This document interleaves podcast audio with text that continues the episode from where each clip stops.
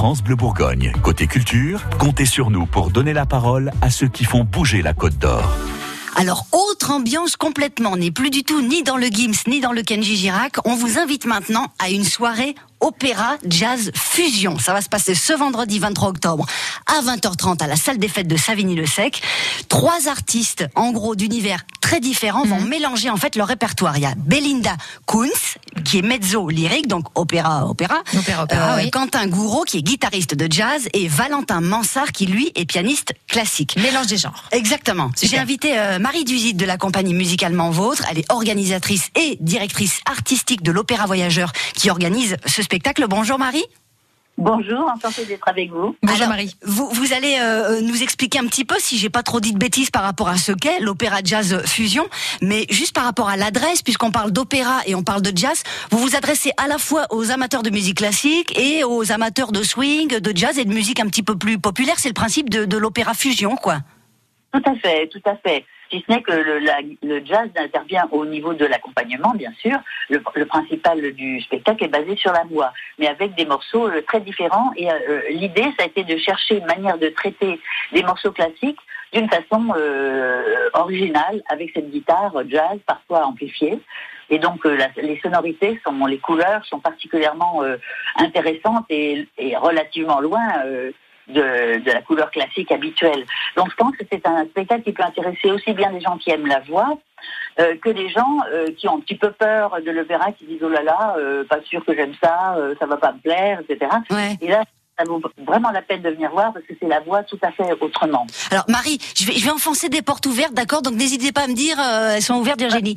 Euh, en général, on, a l'impression que les gens de l'opéra, les gens de la musique très classique sont plutôt à cheval sur les partitions, à cheval sur euh, il faut faire comme ça et pas autrement. Et, là, pour le coup, est-ce que c'est des, gens de l'opéra qui sont un petit peu un renouveau ou très très contemporains dans la manière de, voir la musique, qui ont eu envie de la, bah, de la trans, comment on dirait, de la transformer, de la réarranger? C'est un, un monde contemporain de l'opéra qui a décidé de mettre ça en place? Oui, alors on ne peut pas dire que c'est de l'opéra contemporain par contre, hein. c'est de l'opéra tout à fait traditionnel puisque vous avez du Tchaïkovski, vous avez la Dame de Pique, euh, vous avez euh, du Massenet, du Donizetti, des, vraiment des tubes, à dire d'opéra. Mais je parlais plutôt des artistes, est-ce que ce sont des jeunes artistes pour le coup qui ont décidé de faire ça avec... Euh, de rencontrer leur, de faire rencontrer leurs univers. Et d'ailleurs, c'est très intéressant quand on les voit travailler ensemble, parce qu'ils sont d'une curiosité complètement. C'est pour eux, c'est chacun une découverte. Quentin, il se demande comment fonctionne un pianiste classique.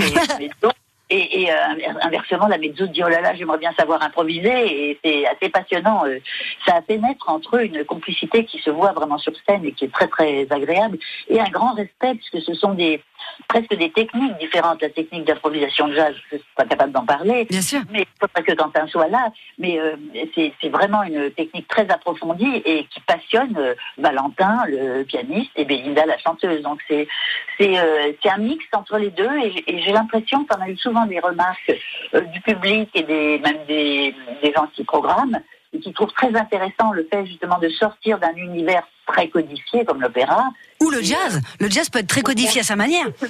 Tout à fait, tout à fait. Et du coup, les deux.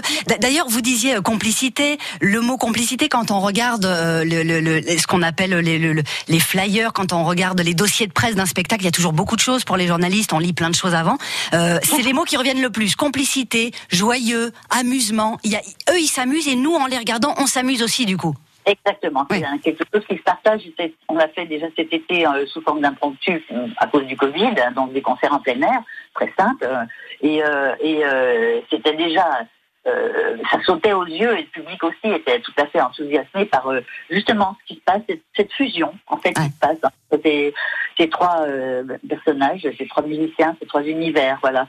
Et, c'était vraiment très, c'est un gros impact sur le public en fait pour le coup, on, est, on a très envie d'aller voir effectivement le mélange de, de, de, ces trois, de ces trois gens. Je trouve que c'est une belle manière aussi, bravo à vous Marie, de montrer que euh, eh ben l'opéra c'est c'est pas forcément élitiste. Vous le disiez, il y a eu des impromptus euh, en plein air. L'opéra c'est pas forcément euh, dans des gros auditoriums avec une robe qui coûte très cher et tout ça. L'opéra c'est ça peut être du tous les jours, ça peut être des choses qu'on peut fredonner.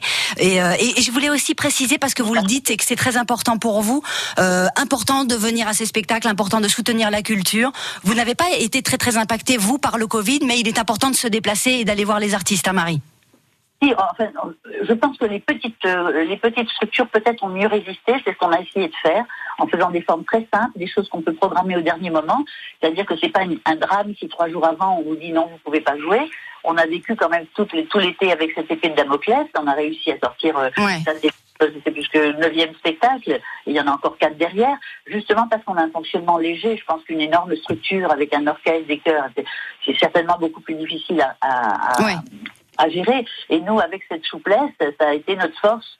Euh, pour ce Covid, on a eu un, on a monté une scène euh, des impromptus, donc c'est une scène ambulante. Oui, oui. Euh, voilà. Et grâce à ça, on a pu jouer et, et jouer en plus euh, pour des publics euh, très différents. Et il y a aussi, il va y avoir beaucoup d'autres dates. On n'a pas le temps évidemment d'en parler, mais allez sur le site de l'Opéra Voyageur, qui est l'organisme qui organise tous ces spectacles. Marie Duzit, vous êtes aussi soprano. On vous verra dans les prochains spectacles de la compagnie musicalement vôtre.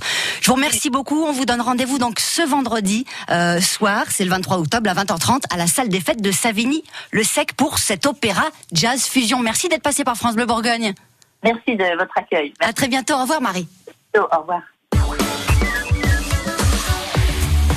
France Bleu Bourgogne, côté culture, comptez sur nous pour être au courant de tout ce qui se passe en Côte d'Or.